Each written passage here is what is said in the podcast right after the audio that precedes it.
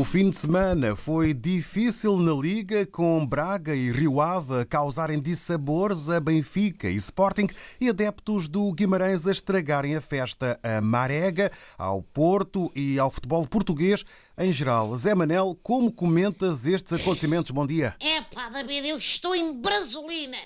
Comento pior que eu sei lá. Ainda bem que, olha, eu nem sequer consegui ainda tomar o malta-bicho.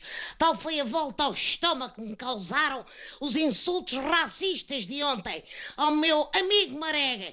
Curiosamente, faço notar vindos de adeptos de clube, cujas cores oficiais são o preto e branco bem juntinhos.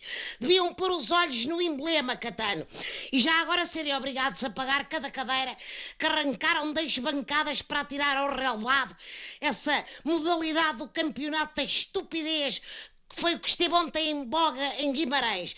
No futebol, meus amigos, só há uma cor, que é a cor da camisola, e seja azul, verde, encarnada ou às bolinhas, é para ser tratada de igual para igual. Aliás, ia-te pedir, amigo Chamoar, David, que cites Nelson Mandela.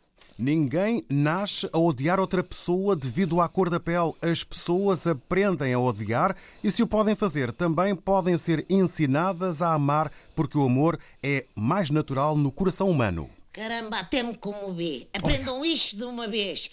Marega, Somos todos marega hoje em Portugal, estamos juntos. Fora estes incidentes, o Porto foi quem teve melhor resultado, pois ficou a apenas um ponto do Benfica, não é? É, pai, não me digas nada, David, eu, Eu nem sei, eu acredito. sei. Nem acredito que o Benfica se deu ao luxo de perder dois jogos em duas semanas. Para mim, isto ainda são efeitos da toupeira que esburacou o glorioso. Depois das fugas de informação, agora estamos com uma grave fuga de pontos. Como show, como o chofer e mecânico auto aconselho que ponha o Bruno Lage na revisão porque o homem perdeu potência e escangalhou o turbo, só pode ser. Ou então terem-lhe uns tantos níveis no diploma treinador. Resulta com o Mister do Braga, o Rubén Amorim, que não tem o curso completo, mas anda a dar lições de futebol à malta toda, que essa é que é essa. E o Sporting voltou ao quarto lugar. Não foi mesmo uma jornada memorável para os três grandes? Afirmativo, ou melhor, negativo. Isto de chamar três grandes ao Benfica, Porto e Sporting também já era. Acho que se devia rever a gíria futebolística e passar a chamar-lhe os três assim assim, se é que me faço entender. Porque o que têm levado aos relevados só tem grandeza na falta de jeito para jogar à bola. O Sporting não conseguiu mais que um empate e lá se vai arrastando até vir outro presidente, outro treinador e se calhar outro plantel. Qualquer dia passem a Alvalade em serviço e vejo à volta do estádio uma faixa a dizer liquidação total.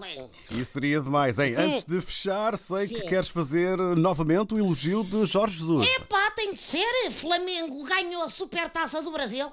Acho que o Mister Jesus está para o futebol brasileiro como os apertos de mão do presidente Marcelo estão para o braço direito do primeiro-ministro indiano.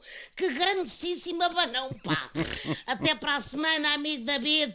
Estamos juntos. Não se esqueçam que é africano o grande atleta que está no pateão em Portugal, o Eusébio. Nunca é demais lembrar. Abraço, amigo Chamoar. Muito obrigado. Abraço. Um abraço, Calimambo. Um abraço, África inteira. Zé Manel, taxista. Muito bom dia, obrigado, um abraço e abraço. boas corridas no arranque da semana. Rádio Taxismo com Maria Rueff.